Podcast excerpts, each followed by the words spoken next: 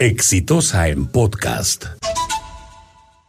El día de ayer el Tribunal Constitucional en una ajustada votación de 4 a 3 decidió denegar la demanda competencial que había planteado Pedro Laechea en el sentido de que el presidente de la República, Martín Vizcarra, no tenía derecho constitucionalmente hablando a hacer lo que hizo, es decir, cerrar el Congreso al interpretar que la decisión del Congreso de proceder a elegir un miembro del Tribunal Constitucional luego de que el presidente del Consejo de Ministros hubiera declarado cuestión de confianza a la solicitud de modificación de las reglas de juego para elegir a los miembros del Tribunal Constitucional, es decir, que esa acción significaba en los hechos el proceder a esa votación, una denegación fáctica de la confianza y por lo tanto que eso había habilitado al presidente de la República, al haberse sumado dos negativas de confianza, había habilitado al presidente para recurrir al artículo de la Constitución que le permite cerrar el Congreso y convocar elecciones como se ha hecho.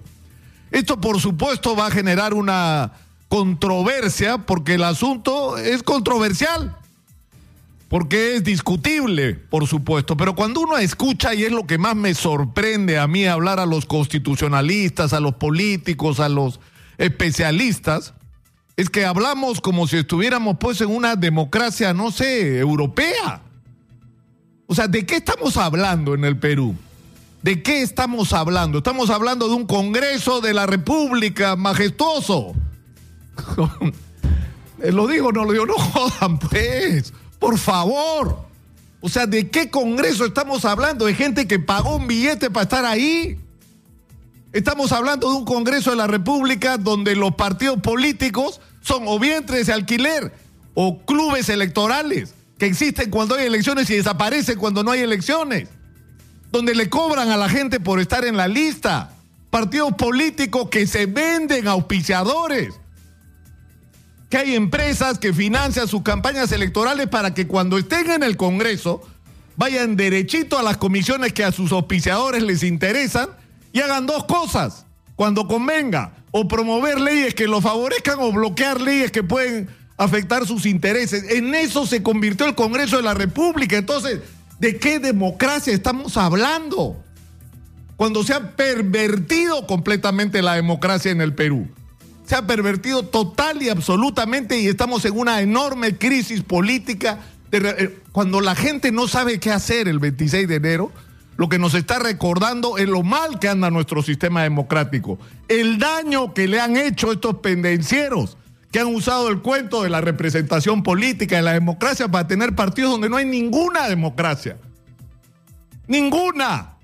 Donde el señor que gana las elecciones en el APRA termina en el número 13 de la lista, en el 13 y él era el número 1 en Lima, por hablar de un solo caso, donde al final los partidos tienen dueño. De eso es de lo que estamos hablando, de una profunda crisis de representación. La democracia en el Perú tiene que ser construida.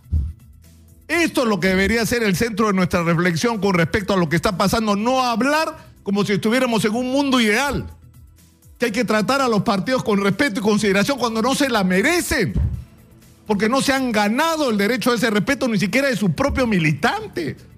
Por favor, la señora Keiko Fujimori ha recibido 3.650.000 dólares en efectivo de la mano del señor Dionisio Romero. ¿Sabían los militantes de Fuerza Popular esto? ¿Alguna vez les han rendido cuenta sobre el uso de ese dinero? Nunca, pues. Nunca. Porque no respetan a la gente. Porque todo esto de los partidos políticos es un cuento, necesitamos partidos realmente representativos porque sobre eso está construido todo el sistema. Es decir, la democracia va a consistir en que existen partidos que defienden diferentes ideologías y puntos de vista que son organizados de una manera democrática. Y a partir de ahí para arriba, porque son esos partidos los que van al Congreso, son esos partidos los que eligen a los miembros del Tribunal Constitucional porque son los partidos los que cubiletearon, yo te pongo a este, tú me pones a este otro.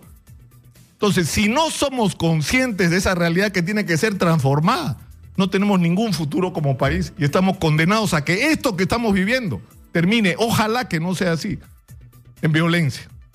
He dicho. Este fue un podcast de Exitosa.